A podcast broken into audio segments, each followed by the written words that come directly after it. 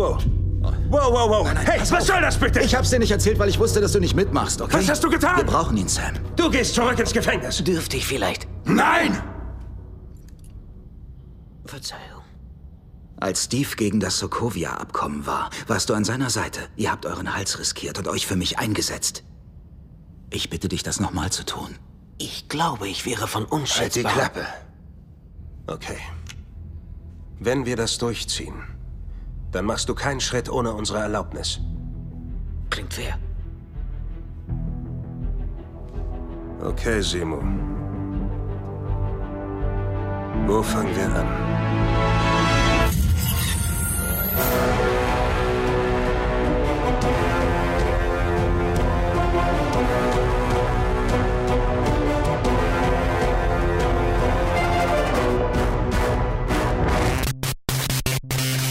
Hallöchen und herzlich willkommen zu den Reviews diese Woche. Ich bin der Johannes und der Luke ist dabei. Hallo, Halli, hallo. Ich habe immer noch Star, Stan Star Spangled Man im, im Kopf, im Ohrwurm. Star Spangled Man. Star Spangled. Star, ist es, ein, es ist ein Nach, nach, der, nach, der, nach der vierten Episode hast, bist du Ähm, Star Spangled Man singend durch die Wohnung gehüpft. Ja, genau. Ich dachte so, ha, oh, interessante Dinge passieren. Oh.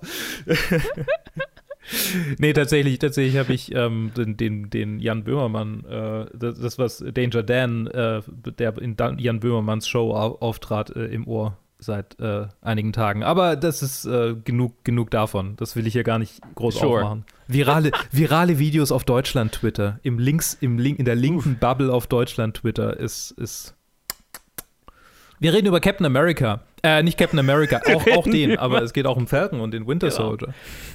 Falcon und The Winter Soldier. Wir sind, äh, ja, kurz vor Staffelfinale ja schon wieder. Das ging ja schnell. Ja, zwei Episoden noch. Also äh, nächste Review-Episode machen wir dann den Rest. Ja, äh, der, die vierte, äh, dritte, nee, dritte Episode, Power Broker, war unter der Regie auch von Cary Scotland, wie alle. Und die, äh, äh, der Falcon und der Winter Soldier machen sich auf, um die Quelle des Super Soldier Serums äh, zu finden, das die Flag Smashers an sich gerissen haben. Wollen rausfinden, wo sie das ha herhaben. Und dazu brechen sie Baron Simo, gespielt von Daniel Brühl, aus dem Knast in Berlin. Oh Ja, weil der sich da halt auskennt in einer in der fiktiven Stadt Madripoor. Dort treffen sie auf Sharon Carter, finden unter anderem das äh, Superhelden-Serum und den Typ, der es äh, hergestellt hat. Und dann in der nächsten Episode führt sie die Spur weiter zu den Flag Smashers, zu ihrer äh, Anführerin Carrie, nee, wie heißt sie? Carly. Carly, ja. Morgenthau. Und es kommt zu einer Konfrontation dieser mit dem Falcon, die dann unterbrochen wird von Broy Captain America, der ja vom sich äh, quasi äh, verleiten lässt, das Superhelden-Serum zu nehmen und es bringt seine schlechtesten Seiten hervor, sagen wir es mal so. So viel mal das Ganze vielleicht sehr, sehr kurz und knapp zusammengefasst. Wir besprechen die Episoden gebündelt. Und äh, Luke, wie haben dir denn diese zwei Episoden gefallen? Also die vorherige, also die erste von den beiden, war noch, war noch so, okay, das ist die Serie von Marvel, die wir jetzt halt gucken, wo wir drüber reden. Wir haben ja auch schon mal gesagt, wollen wir die überhaupt, also wollen wir das überhaupt weitermachen? Das- Irgendwie hat es uns beide noch nicht so richtig gepackt. Ja. Und das war, ging in der Episode weiter. Ich meine, es, dieses Madripoor, äh, als alter Mass Effect-Fan, äh, es ist schon sehr Citadel, äh, nicht Citadel, ähm, äh, wie heißt dieser, Planet in Mass Effect 2? Ich weiß gar nicht mehr. Es gibt so eine Minenkolonie und die ist so voll dieses, voll das verruchte Entertainment und, und es gibt keine richtigen Regeln und du gehst einfach in den Untergrund und tötest Leute und voll die Metropole und ganz viele Nachtclubs und so. So, dieses, dieses, ähm, und tatsächlich gibt es auch einen Power Broker in Mass Effect, will ich nur sagen. Starke, starke Einflüsse von, Ma von Mass Effect 2 und 3 in dieser, in dieser Episode. Ist, ist vielleicht, vielleicht absichtlich, vielleicht unabsichtlich, wer weiß. Aber genau, also abgesehen davon, ich meine, äh, Simo als, als drittes Rad am Wagen, der irgendwie so ein bisschen äh, eine Auflockerung in die zwei kriegsgezeichneten, total, also so in ihrem eigenen Film seienden Cop-Duo-Bros ähm, bringt, Mhm. ist super witzig.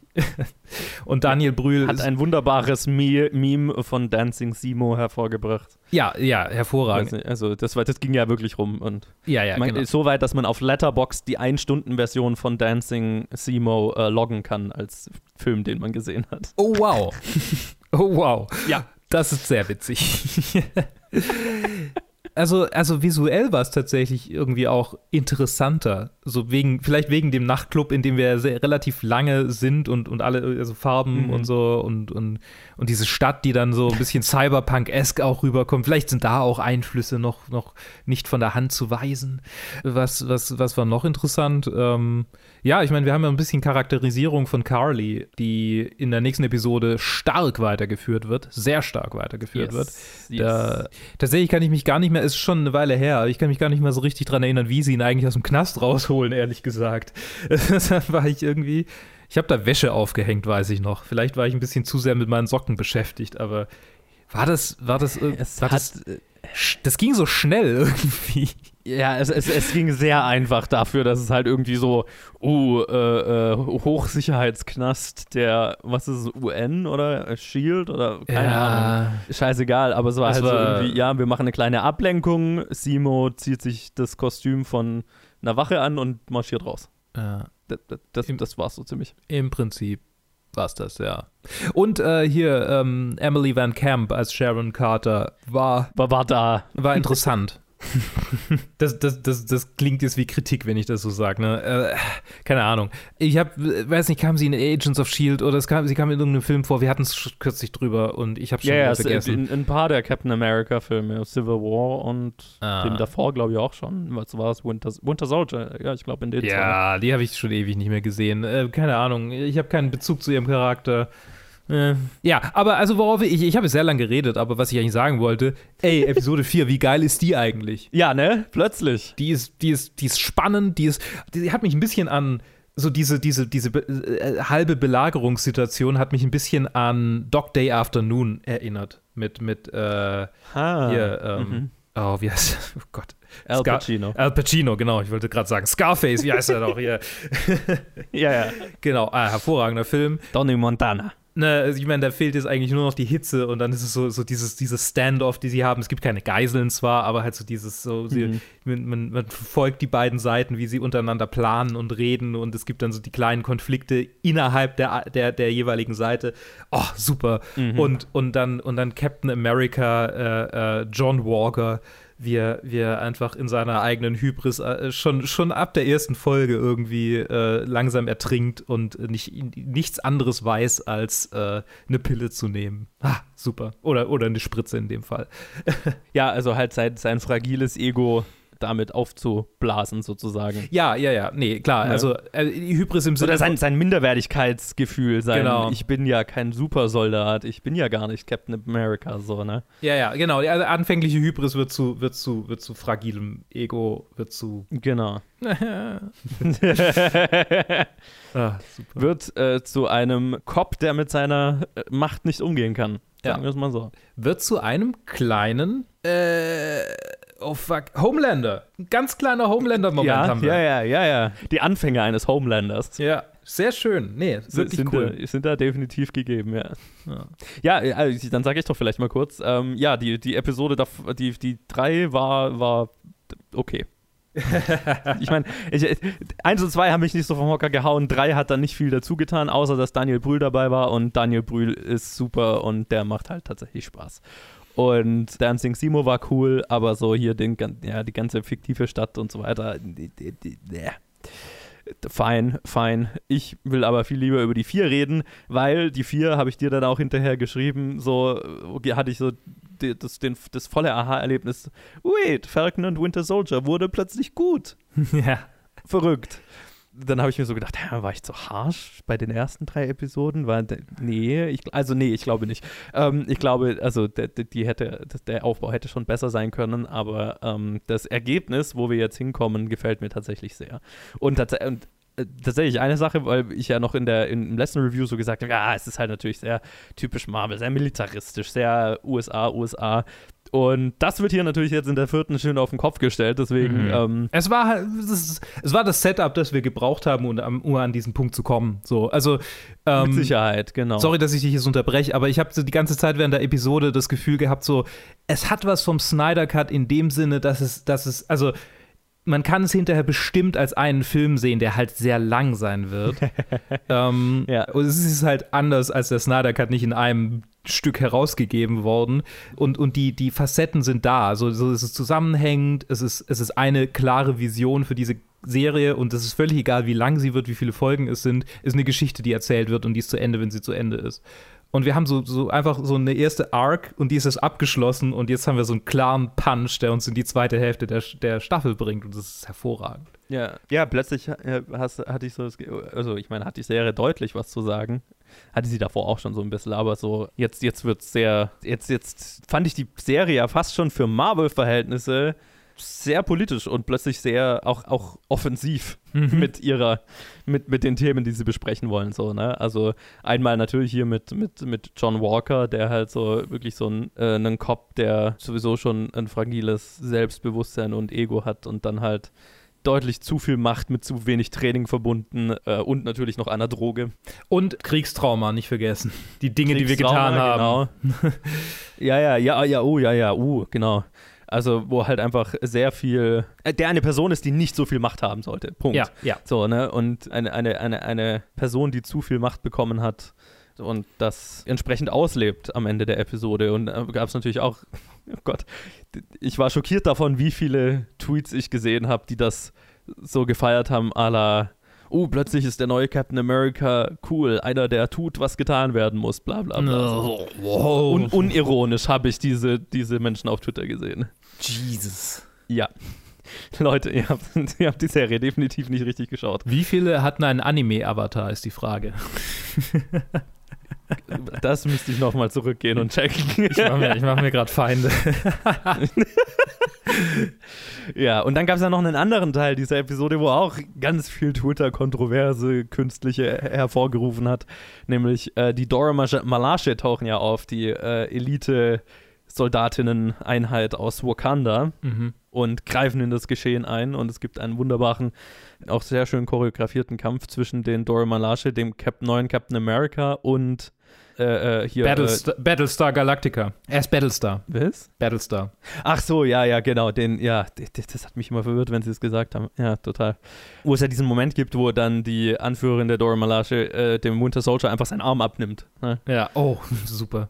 Überhaupt. Charakterisierung vom Winter Soldier. Müssen wir gleich noch drüber reden. Aber ja, Cool, aber halt einfach, ich habe so viel dann auf Twitter gesehen, so, oh mein Gott, was ein Betrug an seinem Charakter, dass ihm einfach so der Arm abgenommen werden kann und so, so nach dem Motto, oh mein Gott, jetzt, dieser, jetzt haben sie diesem Mensch quasi seine Agency genommen und wie, wie, kann, wie kann die das dem einfach antun und so weiter. Und dann habe ich so ein Interview gesehen mit der Schauspielerin und die hat es wunderbar beschrieben, so äh, nach dem Motto, die Dora Milaje sind hier, weil der Schild ist ja aus Wakanda, der Mhm. Arm ist aus Wakanda und beide, sowohl der neue Captain America als auch Bucky, sehen das bei, sehen beide Gegenstände als etwas an, was ihnen zusteht, hinterfragen gar nicht, dass ihnen das gehört. sehr schön. Ähm, aber eigentlich ist es wakandisches Eigentum und der, der Captain America ist quasi so, okay, ich habe mir das erarbeitet. Ich bin für Amerika, für Amerika hier und dieser Schild ist amerikanisches Eigentum und ich repräsentiere das und so weiter. Und das ist quasi dieses völlig falsche Privilegie, Privilegieverständnis. Mhm. Und bei Bucky eben äh, genauso und da, die, dass die Dora Malage da einfach einen Failsafe einbauen, wo sie sagen, nö, unsers. Ja. so, es macht absolut Sinn, so, ne? Es, äh, ich meine, wir, wir, wir, ähm, wir hatten es vorher kurz von einem Podcast, den ich gerade, den ich gerade höre, wo es um, wo es um Bastards, also Behind the Bastards heißt es, äh, wo es um die, die, die Bastarde der Geschichte geht und äh, ich habe über King, König Leopold II. ein Ding angehört, der, der den Kongo im Prinzip ja, versklavt hat, einfach komplett ein ganzes Land ja. und äh, oder eine ganze Region, Land, Ländergrenzen gab es ja nicht, das war einfach Europäer so hingezeichnet. Das ist sehr schön, einfach so Ja. hier, das, Meins. das war jetzt. Und das ist so schön zu sehen, wie, wie quasi so das, das umgedreht wird. Und äh, wunderbar. So habe ich es nicht gelesen, als ich es gesehen habe, aber es macht so viel Sinn und ich finde es sehr gut. Ich auch nicht, aber das Interview hat, hat, hat die Episode für mich sehr bereichert. Ja. Dadurch, ähm, weil es einfach nochmal eine sehr schöne Ebene, einen sehr schönen Kommentar gegeben hat. Mhm. Ja, und also wie du die angesprochene äh, Charakterisierung von Car äh, Ca Ca Ca Carly, Carly, ich will immer Carrie sagen, Ah, ähm, Carly Morgenthau äh, hat mir auch sehr gut gefallen und wie kompliziert mit ihrem Charakter umgegangen wird, ne? weil Mhm. unser Witz war ja, oder so, so, oh ja, die Flag Smashers sind ja in den Comics die bösen Sozialisten, die den Sozialismus nach Amerika bringen wollen. Also muss ihnen Captain America auf die Schnauze hauen. Ja. Und ich finde es sehr schön, wie kompliziert ihr, ihre Motivation und ihr Verständnis von Aktivismus hier angegangen wird, so wo du die ganze Zeit nicht sicher bist, wer hier, hat hier eigentlich den richtigen Ansatz. Ne? Mhm. Auf allen Seiten. Außer vielleicht, wir sind uns alle einig, der neue Captain. Äh, nee, wir sind ja offensichtlich nicht alle einig, der neue Captain America ist tatsächlich der mit dem falschesten Ansatz.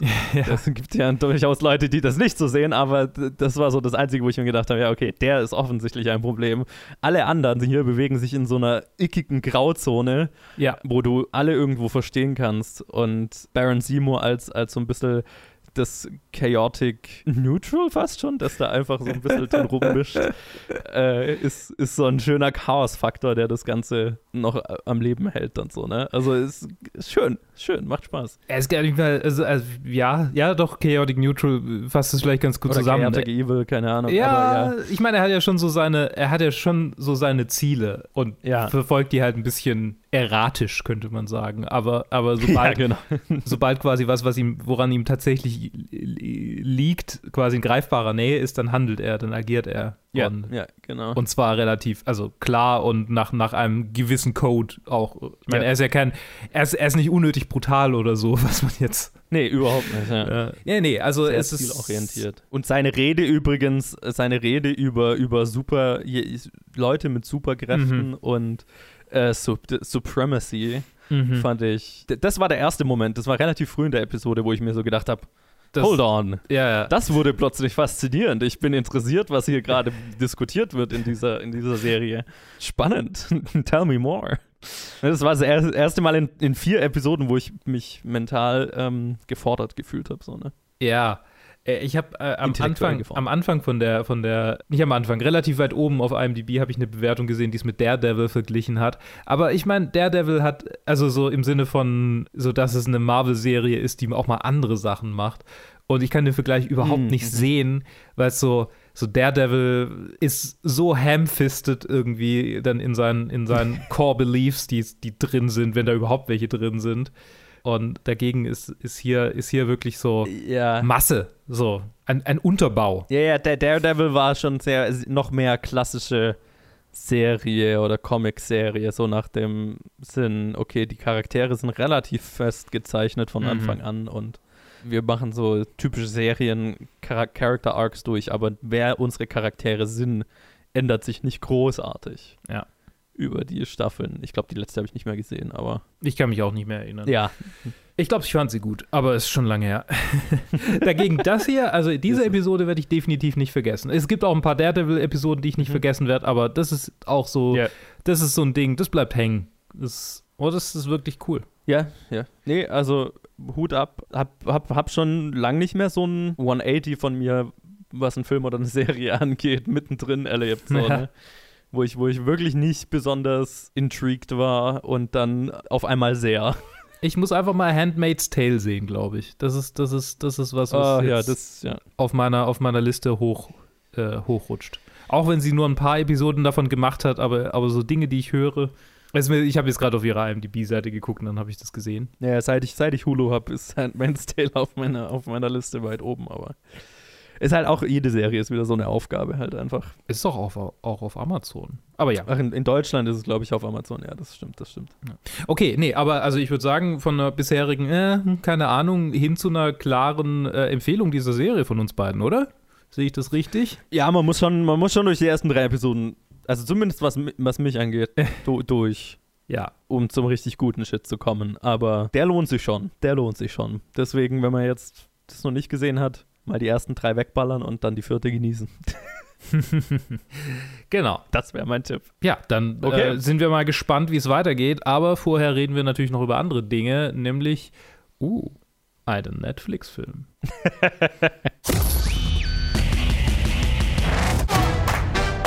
Look at our lives, man. Spinning our wheels, bullshit job after bullshit job. Can you just hit that on switch on the vacuum for me? Thanks, man. My god, turn it off! Oh, I'm gonna get fired again! Oh shit.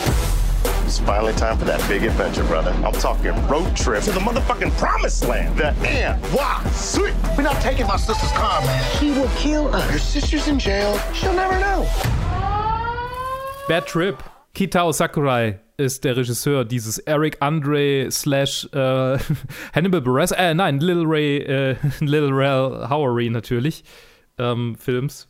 Freunde von der In, in, seiner, in, seiner, ist, ist, in seiner Show ist es aber Hannibal Buress, oder? Ja, ja, in der Show ist es Hannibal Buress. Und es gibt viele Okay, Leute, okay. die, die auf Twitter gesagt haben: so, okay, Hannibal Buress wollte aus irgendeinem Grund nicht mitmachen oder hatte keine Zeit und das hat er, sucht er sich halt jemanden, der quasi als Stand-in einfach Hannibal Buress ersetzt.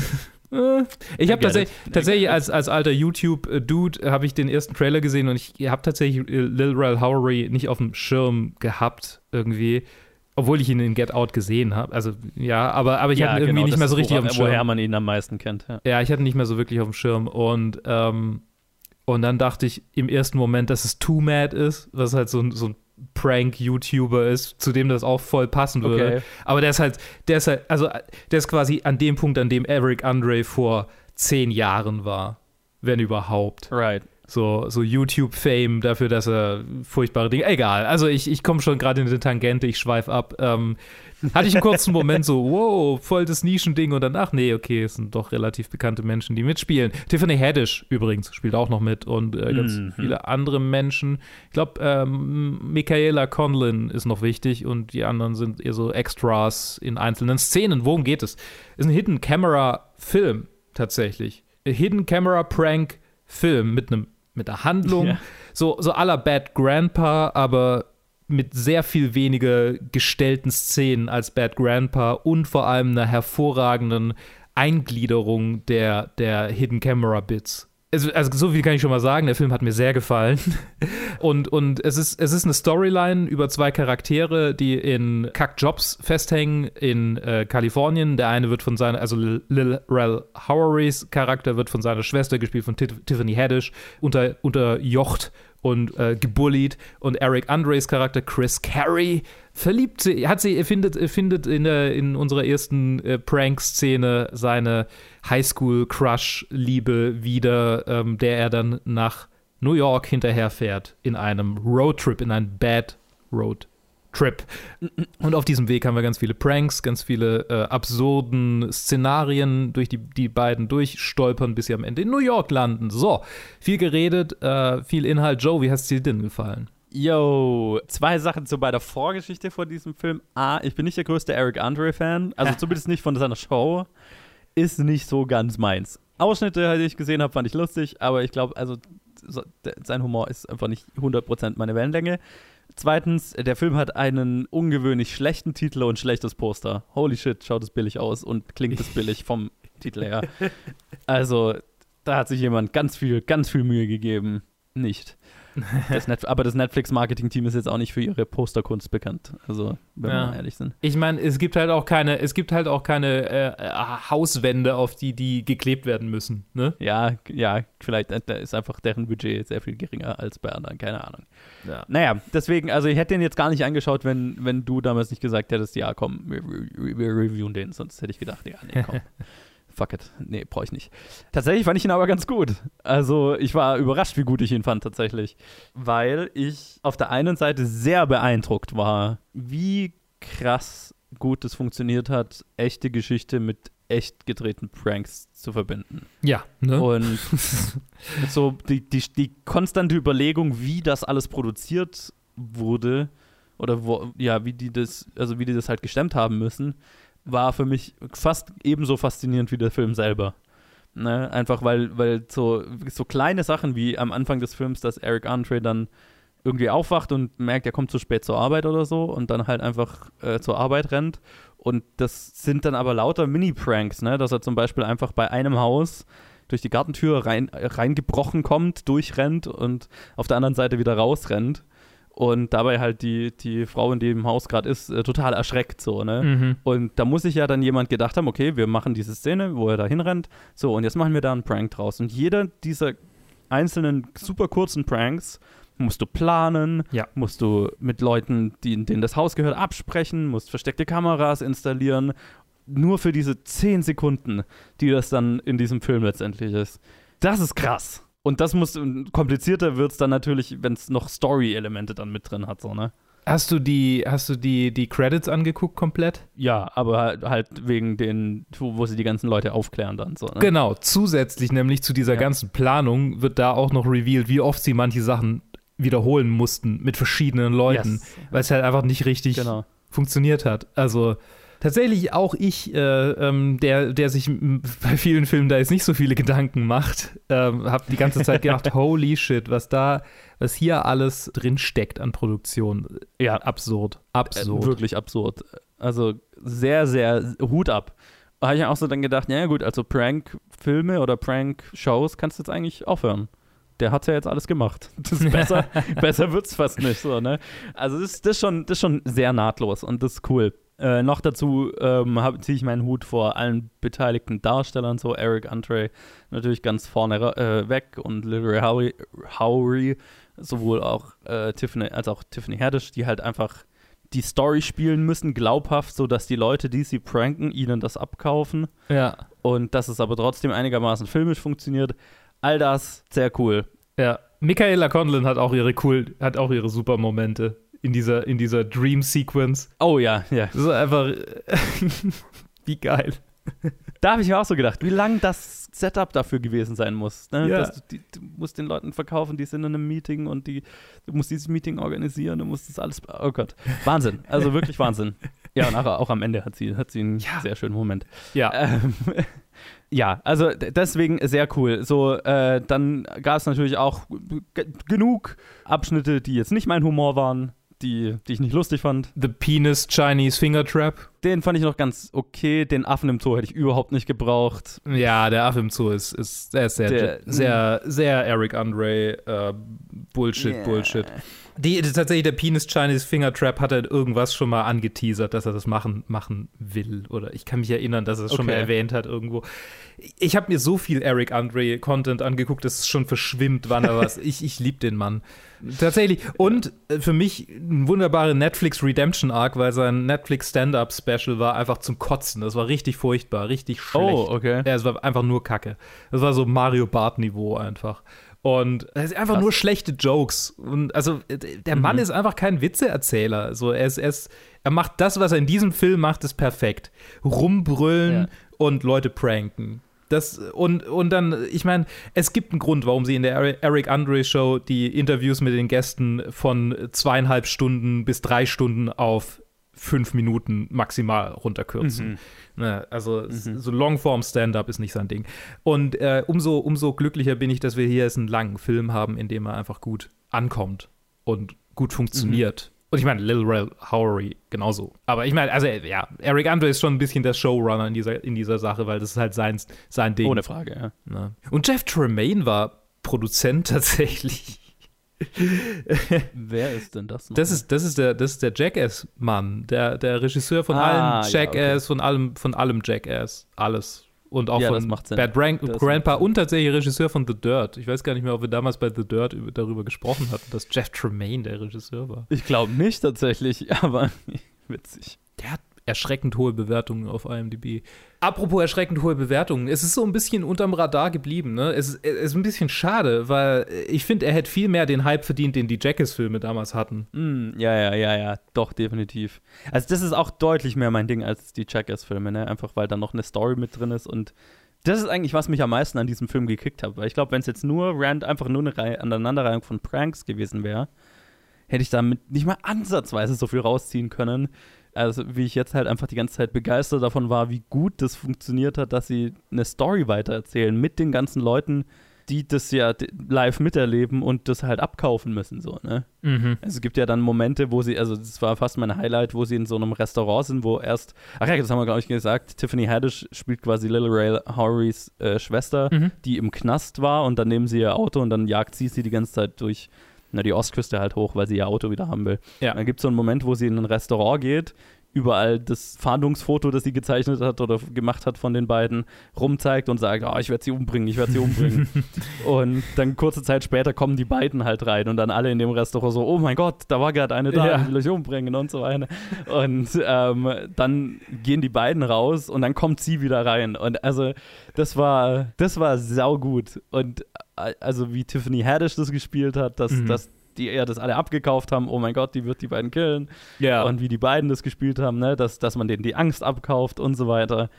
Das war eigentlich so mein Highlight, ne? Wenn Leute die gefakte Story wirklich abgekauft haben, live. Ja, ja, ja total. Und, und eigentlich alle Bits mit Tiffany Haddish sind so, so krass, irgendwie, wie sie, wie sie ausbricht Mhm. Aus dem Knast und der Typ einfach dasteht und halt nicht snitcht, Ja. weil, er, weil er denkt, okay, die kommt wieder und bringt mich um. Die, bringt, die hat mein Gesicht, die bringt mich um.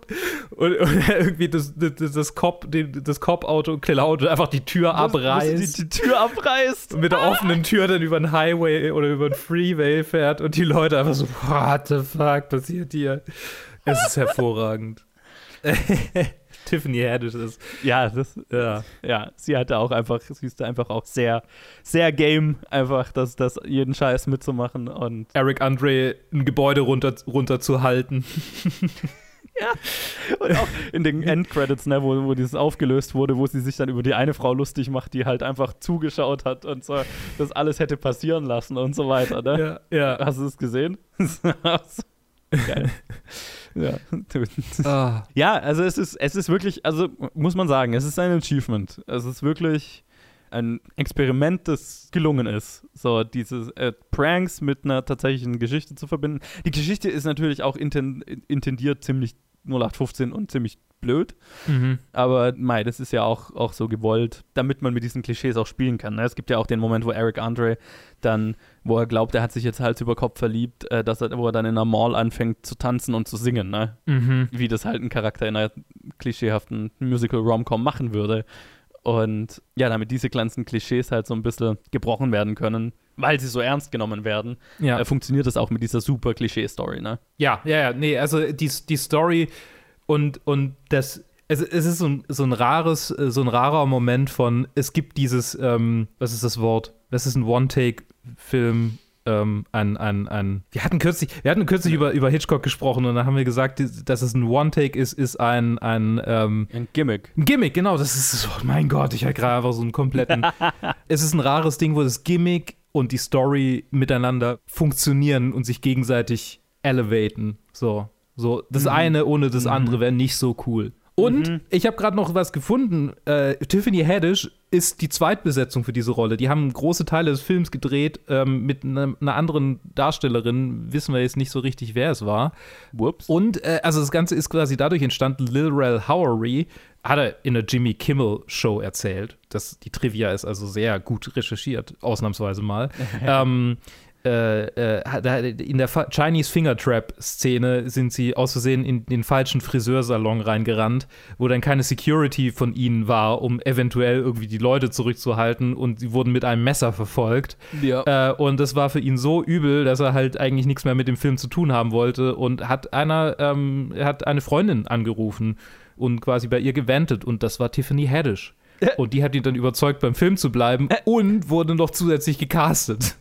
Das ist cool. Das ist lustig. Ja. Okay, ich meine, erklärt auch wahrscheinlich so ein bisschen, warum sie oft so, ne, also über einen Großteil des Films ist sie ja eher, also ist sie allein. Also wir haben immer nur mal so mini kurze Sequenzen, wo sie halt böse rumfährt oder dann irgendwo kurz rumläuft und Ja. nach den beiden fragt. Also das macht Sinn, dass es dann erst hinterher gedreht wurde, so, ne? Das stimmt, ja. Also es ist, ja. Das kontextualisiert es nochmal. Ja. Sehr gut. Ja, also tatsächlich äh, eine überraschende Empfehlung von mir. Ich meine, es kommt über ein gewisses Maß nicht hinaus, einfach weil der Humor in Stellen halt einfach nicht meins ist. Also, ne, das, d, d, d, Mhm. je, nach, je nachdem, wie sehr man diesen Humor mag, wie man, sehr man darauf steht, hängt dann auch das, den, der Spaß davon ab, den man mit diesem Film haben kann überhaupt.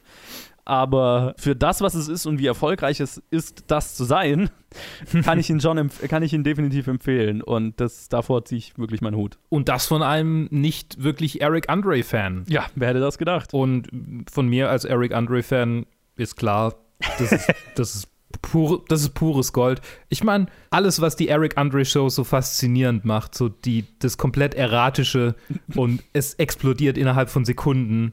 ist hier voll drin. Und klar, diese, diese absurden Monologe und die, die total, also wirklich absurden Momente gibt es in in, in einer kleinen Sequenz so ein bisschen und halt der Scheiß mit dem Affen, aber also das fehlt ein bisschen so was, was er in seinen, in seinen Interview-Sachen, in seinen Interview-Parts auch sehr, was, was, ja, aber ich rede gerade schon zu lang.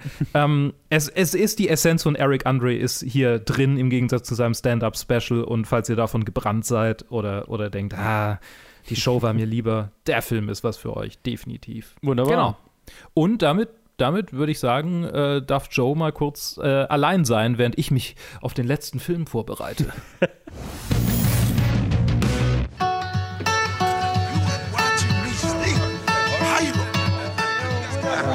Percent of all cowboys were black. Even the Lone Ranger were black. Who's the Lone Ranger? Harv, you teaching this boy anything? The history here is deep. We like the Wild West out here. I woke up to the morning sky first. Baby blue, just like we rehearsed. I know you.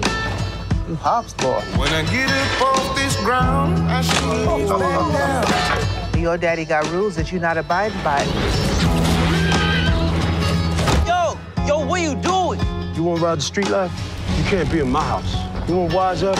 You welcome back. Welcome back to what? I ain't got no home here. That's your choice.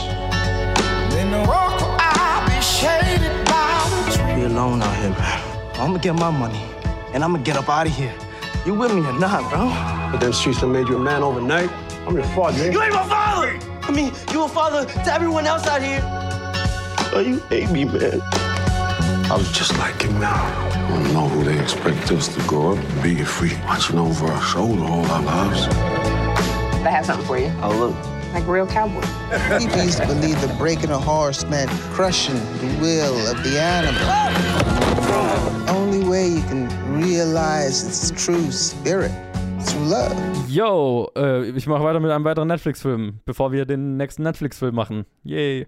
Ähm, Cow nee, Co- Concrete Cowboy unter der Regie von Ricky Str Straub, Stra Straub mit Idris Elba, Caleb McLaughlin, Cheryl Jerome, Byron Bowers und vielen mehr äh, in der Besetzung erzählt, die äh, basierend auf einer wahren Geschichte oder auf einen wahren Umständen die Geschichte von einem Teenager, gespielt von Caleb McLaughlin, der ja ein, ein Problemkind ist, ein Problem-Teenager, der in der Schule schlechte Noten hat, sich prügelt, schon von mehreren Schulen geflogen ist und die Mutter weiß nicht mehr, was sie mit ihm tun soll. Also beschließt sie eines Tages, äh, nachdem er droht, von der nächsten Schule zu fliegen oder auch angekündigt ist, dass er wahrscheinlich von der Schule fliegen wird, ihn zu seinem Vater zu fahren, damit der sich seiner annehmen soll. Und äh, sein Vater ist Idris Elba, der in Philadelphia mitten in der Stadt auf einem gemieteten Gelände mit anderen Leuten eine Pferderanch mehr oder weniger betreibt. In so ein bisschen sehr heruntergekommenen Backsteingebäuden und halt einer Wiese davor, die so als Weide dient. Äh, tagsüber. Und äh, das Ganze basiert auf, insofern auf wahren Begebenheiten, als dass es diese Black Cowboys tatsächlich gab, die, das wird dann auch in dem Film so ein bisschen, also ein bisschen erläutert, diese Ge Hintergrundgeschichte, also dass es in, in dem wilden Westen, wie wir ihn heute kennen, durchaus sehr viele afroamerikanische Cowboys gab, die aber halt, an die sich der Mainstream nicht mehr erinnert, einfach weil die ganzen Cowboy-Filme total gewhitewashed sind, logischerweise. Oder was heißt logischerweise, aber halt fucking Hollywood der 40er, 50er. Und dass äh, die halt ganz oft, also so die normalen Cowboy-Tätigkeiten halt gemacht haben und auch in, in Städten Botengänge, Kutschfahrten, alles, was halt mit Pferden zu tun hatte, gemacht haben. Und als dann so das Auto äh, oder, oder motorisierte äh, Fortbewegungsmittel aufkamen, dann halt gesagt wurde, ja, jetzt brauchen wir euch nicht mehr, aber dann viele von denen sich halt nicht von ihren Pferden trennen wollten und von dem Lifestyle nicht trennen wollten und halt dann noch Ranches betrieben haben, teilweise eben tatsächlich in Großstädten noch. Und die es eigentlich so lange gab, slash vielleicht vereinzelt noch gibt, aber halt geht es dann auch viel in dem Film drum, dass die halt dann Stück für Stück halt rausgentrifiziert wurden. Weil es halt teuer ist, so eine Ranch zu betreiben und wenn du da einen Wohnkomplex draufbauen kannst, dann ist es halt Lux, also hast du halt mehr von so, ne? Genau, die Ranch, auf der die sind, basiert auch auf einer, einer die es wirklich gab. Ähm, das ist so, das ist so noch der wahre Hintergrund. Und dann ist es so ein bisschen eine sehr bekannte Story von einem, von einem Problemjugendlichen, der durch Handarbeit und durch den Umgang, durch Stallarbeit, durch den Umgang mit Tieren, er bondet dann mit einem Problempferd. Metapher, das keiner zähmen kann, aber ihn mag das Pferd irgendwie und dann ja, gibt es natürlich die Szene, wo er wo er dann der Einzige ist, der das Pferd wieder beruhigen kann, nachdem es, nachdem es mal durchtreten. Das wird dann sein Pferd und auf dem darf er reiten. Und gleichzeitig ist es halt ähm, so eine Vater-Sohn-Geschichte von einem Vater, der seinen Sohn nie wirklich gekannt hat, ein Sohn, der ohne, der seinen Vater nie kannte, der ohne Vater aufgewachsen ist. Und die versuchen müssen, sich anzunähern, äh, auch weil sie einfach sehr unterschiedliche Menschen sind. Ne? Und dann hat der Sohn halt in Philadelphia noch einen Kumpel, der, wie sich später herausstellt, auch Teil dieser Ranch war, aber dann halt rausgeflogen ist, weil er angefangen hat, mit Drogen und geklauten Gegenständen zu handeln und sich ein bisschen so mit Gangs einzulassen und mit dem der Hauptcharakter halt auch rumhängt und was aber dem Vater nicht gefällt und das nimmt auch kein besonders gutes Ende. Also es ist so alles mit drin, was man von einem Problem-Teenager lernt, äh, durch harte Arbeit ein, eine Erfüllung zu finden, Film erwarten würde, gepaart mit einer wirklich interessanten Backstory, die es halt wirklich so wirklich gab. Er ist wahnsinnig gut gespielt. Ich meine, Idris Elba ist immer cool und Idris Elba in Cowboy-Hut, wenn er durch die Straßen von Philadelphia auf einem Pferd reitet, ist halt, ne? Allein dafür lohnt es sich schon mal in den Film reinzuschauen. Und es ist auch interessant, weil halt viele der Leute, die dann die, auf dieser Ranch gezeigt werden, ne? der, der Leute, die da ihre Pferde haben und die da rumhängen, tatsächliche Black Cowboys waren und noch sind. Also Leute, die, die wirklich auf, auch auf der Ranch gelebt haben, auf der das basiert und so. Und das, das ist cool. Also für den Vibe, für die Performances, für das Drama äh, lohnt sich der Film allemal. Es ist jetzt nichts Neues, viel davon hat man schon gesehen. Es ist auch jetzt nicht die, die spannendste Umsetzung, die man jemals davon gesehen hat. Aber wer ein solides Drama, Social Issue Drama äh, mal gerne schauen möchte, mit einem ungewöhnlichen Setting, mit einer Perspektive, die man so vielleicht noch nicht repräsentiert gesehen hat. Dafür lohnt es sich allemal. Also ein, ein, ein solides Drama für zwischendurch mit Idris Elba im Cowboy-Hut. Ich wollte noch zwei Sachen reinsagen. Zum einen klingt nach einem totalen Pädagogenfilm. Ja, voll. Ich habe mir gedacht, wenn du den schauen würdest, dir würde, glaube ich, sehr gefallen. ja, Pädagogenfilme gefallen mir nicht, gefallen mir nicht automatisch. Das stimmt. Ähm, und zum anderen, was ich dir vorher erzählt hatte, ich habe es gerade nochmal nachgeguckt. Es gibt einen Podcast, der heißt Black Cowboys, in dem es um Black Cowboys geht um genau dieses okay, Phänomen, okay. Diese, diese, diese Gruppe. Und der fing tatsächlich am 18. Februar 21 an. Also der ist relativ aktuell. Der ist erst bei Ah. Episode 6 der Podcast. Frage mich, ob das miteinander zu tun hat. Genau, äh, ich weiß es nicht, ehrlich gesagt. Ich muss noch mal raussuchen, wer, also tatsächlich steht hier in der App nicht, wer, wer der Host ist. Mhm. Ähm, und ich will das ehrlich gesagt, will ich auch crediten und ich kann ja nicht einfach hier so. Aber ich, ich suche das, ich suche da, vielleicht, vielleicht schreibe ich es hinten. Ich mache einfach einen Link, ich mache so, ich schicke dir jetzt den Link und dann machen wir den in die, in die Beschreibung. Yes, falls das du, falls du willst, weil ja. das ist, ähm, finde find ich eine nette, eine nette Idee, das zu pluggen, weil das hört sich nach einem coolen Podcast an, aber ich habe keine Zeit, den zu hören. Ich fühle mich ein bisschen schlecht. Ja, für neue Podcasts habe ich leider auch einfach keine Kapazität. Ich bin ja so schon Monate hinterher. Ja. Okay. Cool. aber krieg, klingt nach einem coolen Film, vielleicht gucke ich ihn mir noch an. Yes. Hi, I'm here to see Emily Stanton. You have an appointment? I'm her best friend. We're not currently what I would say best friends or friends. You look good. You look great. What have you been up to? Let me show you. I've been developing a genetic platform that will allow us to give ordinary people superpowers. But do me a favor, please. Don't touch anything.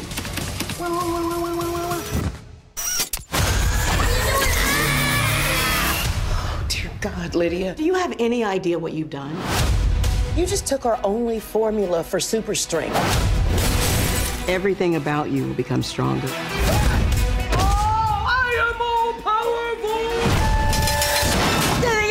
My groin. Hin zu einem Film, der, ja, ähm, war er, war er gut, war er schlecht, ich weiß nicht. Ben Falcone, äh, wie immer, kann man ja schon fast sagen, ist der Regisseur von diesem Melissa McCarthy-Film, Octavia, Octavia Spencer. Ähm, tatsächlich kürzlich habe ich mir Shape of Water nochmal angeguckt. Ein so viel besserer Film. Jason Bateman spielt tatsächlich mit. Jason Bateman in einer hervorragenden Rolle und vielleicht der Mhm. einzige Lichtblick in diesem Film. Bobby Cannavale, Pom Clementiev, äh, Pom Clement, Clementiev, Clementiev. Clementiev ist es, glaube ich, heißen. tatsächlich einfach ganz. Ja, weil 2F und ja. Melissa Leo, Taylor Mosby und so viele mehr. Mel Melissa McCarthy ist äh, ihr Charakter. äh, Der ähm, Melissa McCarthy-Charakter. I'm doing what the boys do, but oh, ein sexy Typ, ah, ich bin verliebt.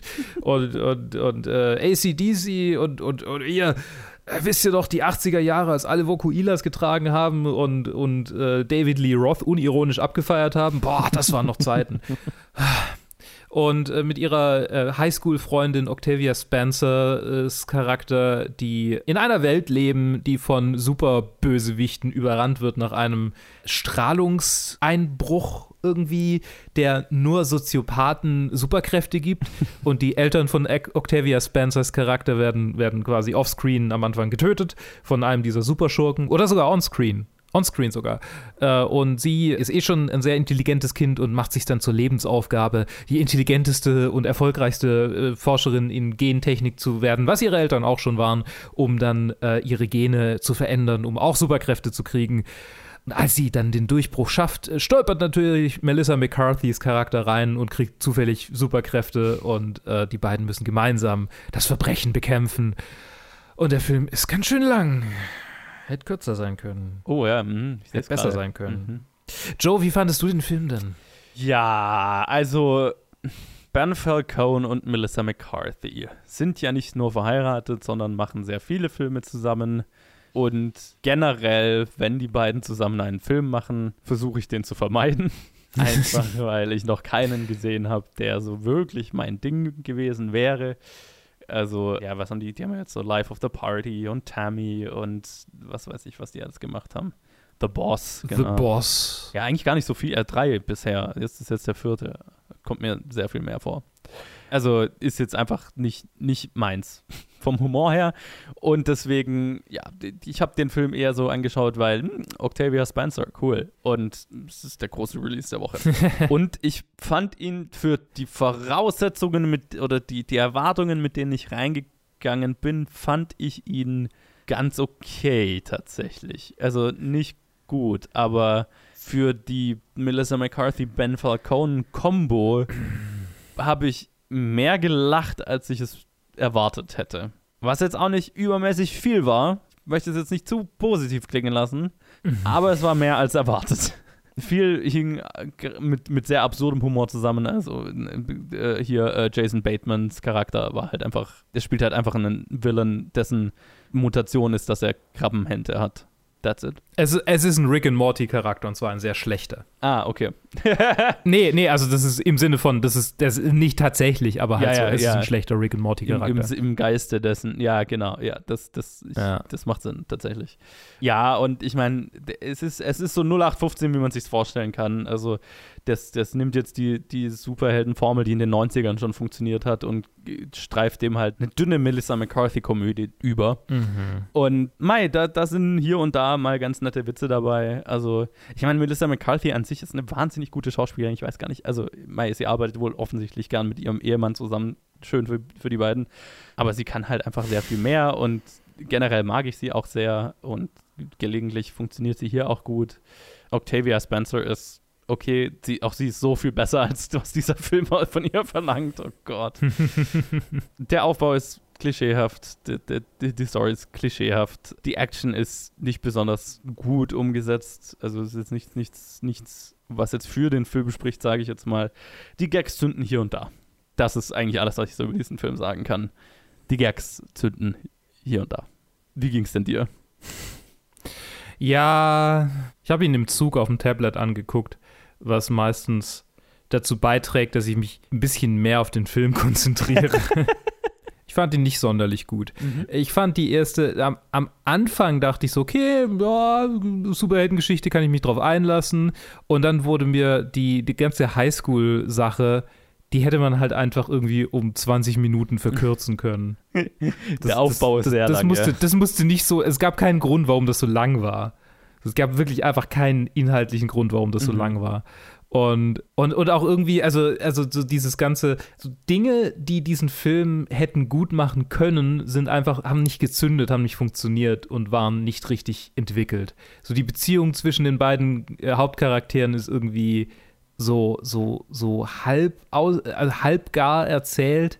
So, es gibt die, es gibt die klassischen Beats, aber, Ja. aber irgendwie alles zwischendrin ist so äh, irgendwie. Es ist in sehr breiten Storypoints erzählt, so, ne? Ja, und, und, und ja, wir kennen die, wir, im Prinzip habe ich am Ende das Gefühl, wir kennen die Charaktere eigentlich immer noch nicht. Wir, wir kennen ihre Motivationen, aber wir wissen nicht so richtig, wer sind die eigentlich wirklich. Man, Außer, hat, man hat uns etwas über ihre Motivation erzählt. ja, außer dass sie auf Seal und Vokuhilas stehen. Ja. So, das ist genau, das ist, das ist ihre Charakterisierung. Sie mögen Kiss from a Rose und vermutlich Axel Rose. Keine Ahnung, wen interessiert's? So, ne, weil es interessiert auch niemand so richtig, was diese Charaktere wollen. Und was, was ganz stark dazu beiträgt, ist halt dieses, dieses, diese, diese Comedy mit Melissa McCarthy's Charakter gefühlt alles irgendwie improvisiert und hingeschissen. Kein, kein Witz, der wirklich zündet. Und wenn er zündet, dann liegt es eigentlich daran, dass Jason Bateman witzig guckt.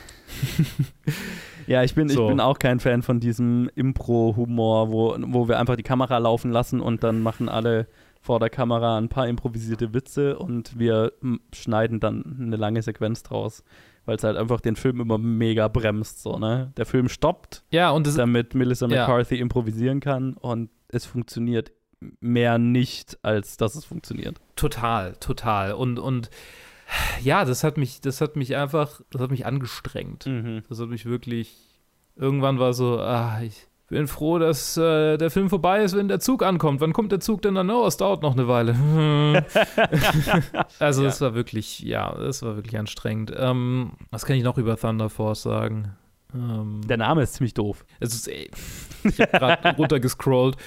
Äh, Ich habe gerade runtergescrollt und die zweiten, der zweite Plot-Keyword auf IMDb ist, also bei den Tags, da sind ja immer die wunderbarsten Sachen zu finden, ist Thunder Thighs. Mhm. Mhm. Das kann ich tatsächlich Naja. positiv anmerken, dass, äh, dass äh, das Gewicht der beiden Hauptdarstellerinnen eigentlich keine wirkliche Rolle oder kein, kein Comedy-Bit ist im gesamten Ja, Film. das stimmt. Das ist positiv anzumerken, finde ich. Ja, ja, ja, das, das, ist, das ist tatsächlich positiv anzumerken. Ich meine, es gibt wenig, wenig Stellen, an denen man überhaupt lachen kann, aber wenigstens lacht man nicht, ist man nicht vom Film aufgefordert, über das Gewicht der Hauptdarstellerin zu lachen. Ja, genau. Das ist, das ist tatsächlich. Wir haben auch gar nicht über unseren Bösewicht geredet, aber er ist irgendwie so. Äh, Ja. und auch, also Bobby Cannawale und Pom Clementiev, Clementiev könnten bestimmt ein super, super Schurkenduo sein. Aber der, das Skript hat es einfach nicht so hergegeben. Ja, das Skript Und- macht halt also so ich meine, so, zwei typische 90er Jahre Superhelden-Villains, ne? Also ohne jegliche ja. Entwicklung. Die sind halt böse, weil sie böse sind. Ich ich meine, da hat sich der Film tatsächlich erzählerisch äh, leicht gemacht äh, und uns von vornherein ein- einen Grund geliefert, wa- warum sie böse sind, weil sie böse sind. Weil die, die Superkräfte haben ja nur diejenigen gekriegt, die böse sind. Das fand ich tatsächlich einen ganz netten Ansatz. So, ne? Okay. Ja. Irgendwie, es hängt mit einer psychischen Störung zusammen, ob man Superkräfte bekommen hat oder nicht. ähm, Das- aber ja. da macht der Film natürlich auch nicht mehr draus. Ne? Das ist nur die Rechtfertigung, dass es, warum es keine Superhelden gibt, sondern nur Supervillains. Ja. Da- Das ist, das ist Ja, eigentlich der ganze äh, Grund. Es, es ist schon ein bisschen arg so, okay, alles klar. ihr sucht jetzt äh, frühzeitig einen Ausweg, damit da kein, kein Plothole ist, das ihr lang, lang erklären müsst oder so. Damit der, damit der, der Evil Villain am Ende keine Rede halten muss, um seine Hintergründe zu erklären, sondern ja, Mai, ist, er ist halt böse, weil er böse ist. Und Genau. trotzdem hat er dann noch eine kleine Rede, um seine Hintergründe zu erklären. Super. Ich liebe Jason Bateman, weil ich Arrested Development liebe, liebe, liebe, also bis auf die Netflix-Scheiße, was Netflix da gemacht hat, ist nicht schön. Mhm. Aber ähm, die, die ersten Staffeln von Arrested Development hervorragend, kann ich jedem empfehlen. Deshalb ist Jason Bateman aus, automatisch sympathisch in meinen Augen, wenn ich ihn auf dem Bildschirm sehe. Mag ich, was er tut. Völlig egal, ob es witzig ist oder nicht. Und deshalb bin ich in dieser Hinsicht auch nicht sonderlich objektiv. Also tatsächlich, obwohl sein Charakter absurd und bescheuert ist und äh, motivationstechnisch auch überhaupt keinen Sinn macht, aber hey, es ist Jason Bateman und ich liebe Jason Bateman. er ist auch gut. Er ist gut in dem Film, also kannst nichts sagen. Ja, ich meine, er ist einfach. Ich muss mir noch Osa komplett angucken. hm, Habe ich noch auch noch gar nicht reingeschaut, ja. Ja, es, äh, ich höre viele gute Sachen. Ich muss mehr von ihm sehen. Und äh, äh, ja, also ich glaube, er ist, er ist ein hervorragender Schauspieler. In Arrested Development äh, ist er ein hervorragender Schauspieler. Er, das ist äh, tatsächlich das, was es irgendwie für mich noch ein bisschen gerettet hat, weil ich mich drauf, drüber gefreut habe, dass er dann mehr Screentime hatte, als ich ursprünglich dachte bei seinem Charakter. Mhm. Ich dachte so, das ist ein One-Off und dann verschwindet er und dann war es ein, ein, ein Staying Guest. Ja. Hervorragend. Nee, er war schön, äh, er war gut, hat eine sehr witzige Beziehung zu Melissa McCarthy's Charakter. Ähm, Ja. Fand ich, fand ich lustig. Es ist, was es ist. Ich meine, das war tatsächlich die einzige Szene, wo ich kurz gelacht habe. War Ja. die, als sie, als sie halt einfach ein Dinner-Date haben, während eigentlich wir in der grö in, im größten Konflikt zwischen den beiden äh, äh, Parteien sind. Kurz vor, kurz vor dem äh, gewalttätigen Showdown Ja, am Ende ja. sitzen die beiden da und, und er, er ähm, will Hummer, also sie sitzen in einem, in einem Meeres, Meere, Meerestier-basierten Restaurant Mhm. und und ihm wird, werden die Meeresfrüchte angepriesen und er, er wird getriggert. Ah, Das ist schon sehr witzig. Es ist schon sehr ja. witzig. Ja, ja. Das, das war gut. Das war gut. Ja, aber, aber sonst gibt es nicht, nicht viel an dem Film, was ich wirklich irgendwie hervorheben will oder also positiv fand. Er ist, er ist Nummer eins auf Netflix seit ein paar Tagen tatsächlich. Das ist ersch- er, erstaunlich. Ach du, das, das, das macht schon Sinn irgendwo für mich. Weil ich meine, diese, diese Art Komödie, die, die zündet halt einfach. Das ist irgendwie, Leute stehen drauf. Ja, I guess. Ich meine, ist harmlos. Leute haben halt keinen Es- Filmgeschmack. Ich, ich, ich, Äh, ja, ja, ja. es ist jetzt nicht Transformers, wo ich, wo ich mich, wo ich genervt bin, dass, dass Leute so draufstehen. Ich, I get it. Das, ihr wollt lachen. Ist gut. More power to you. Ja. Nicht ganz meins. Aber wie gesagt, für die Melissa McCarthy, Ben Falcone Combo habe ich durchaus Schlechteres erwartet, aber ich kann jetzt auch nicht empfehlen. Ich habe gar nichts erwartet. Das war mir, das war mir, ich hatte das alles vergessen. Ich habe auch Tammy nie gesehen und so. Ich, Ja. ich habe völlig vergessen, dass diese Filme existieren, dass dieses Duo existiert. Insofern hat der Film mich tatsächlich geblindsided in seiner, in seiner Mittelmäßigkeit. Ja. Ja. Ja. Nee, aber also ich, ich, ich würde ihn das nicht, nicht, ich würde ihn maximal eingeschränkt empfehlen für einen hirnlosen Filmabend. Wenn ihr über schlechten Humor lachen könnt, ist das definitiv euer Film. Ja. Ist schon ein bisschen, bisschen tragisch, dass das in derselben Episode aufgenommen wird, in der wir über Bad Trip reden, in, in, in, der ich, in der ich mich als der absolute, der absolute Eric Andre-Fan oute. Naja. Du, Comedy ist Sagen wir mal. subjektiv. Das ist richtig, das ist richtig. Don't judge me. Nee, eben, eben. Genauso wenig wie ich jemanden judgen würde, der jetzt sagt, ich stehe auf Ben Falcone und Melissa McCarthy Comedy Komödien. Wenn das dein Ding ist, dann ist das dein Ding. Yo. Aber also Ich ja, glaub, es gibt es gibt auf Netflix besseres. Also ich meine Bad Trip und Concrete Cowboy und ich habe mir zum Beispiel gerade White Tiger angeschaut, äh, der Anfang des Jahres rauskam. Den kann ich sehr empfehlen. Den würde ich jetzt nicht mehr reviewen, weil er schon so lange raus ist. Aber kleine Empfehlung am Rande. Sehr schön. Dann gucke ich da vielleicht auch mal rein. Ja. White Tiger. Der ist tatsächlich Okay. sehr gut. Na dann. Der Anti-Slumdog Millionaire. Oh, ah, Aha. oh, interessant. Das klingt gut. Ja. Gut. Gut. mit, mit dieser random Empfehlung am Ende würde ich doch mal sagen, danke fürs Zuhören. Äh, lasst uns wissen, falls ihr einen der Filme oder Falcon and the Winter Soldier gesehen habt diese Woche und was ihr davon gehalten habt. Facebook, Twitter, Instagram, planetfilmgeek at gmail.com und dann hören wir uns in zwei Wochen wieder für die Reviews und nächste Woche am Donnerstag für unser Oscar-Special. Dun, dun, dun. Ich hatte gerade ich, ich hatte gerade die, die, die, den Reflex, die Herr der Ringe-Melodie zu, zu singen. Also den, den da, da, da. Okay, keine Ahnung, Mann. Oscars. Hey. Wup, wup. Ich bin, ich freue mich. Wir hören uns Ich- dann. Ich auch. Bis dann.